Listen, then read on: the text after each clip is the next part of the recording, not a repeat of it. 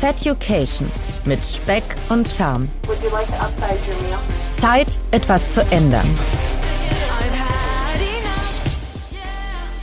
Moin, meine lieben Fettuccinis. Ich hoffe, euch geht es gut und ihr genießt mit euren Liebsten die schönen Feiertage, auch wenn es jetzt, ja, etwas verregnet ist, zumindest in Berlin. Ihr Lieben, ein kleiner Reminder, genießt bitte auch weiterhin, aber mit Maßen. Geht auch gerne mal das eine oder andere Mal vielleicht im Blog. Ich werde mich versuchen, auch dran zu halten. Auch dieser Reminder gilt natürlich für mich und für alle, die es nicht mitbekommen haben. Nein, es gibt zu Weihnachten keine reguläre Folge. Das war die letzte. Hört also auch da gerne rein für den Fall der Fälle, dass ihr das noch nicht gemacht habt. Und jetzt wünsche ich euch noch eine ganz tolle und besinnliche Zeit. Erholt euch gut für alle, die frei haben. Und kommt auf jeden Fall auch gut ins neue Jahr.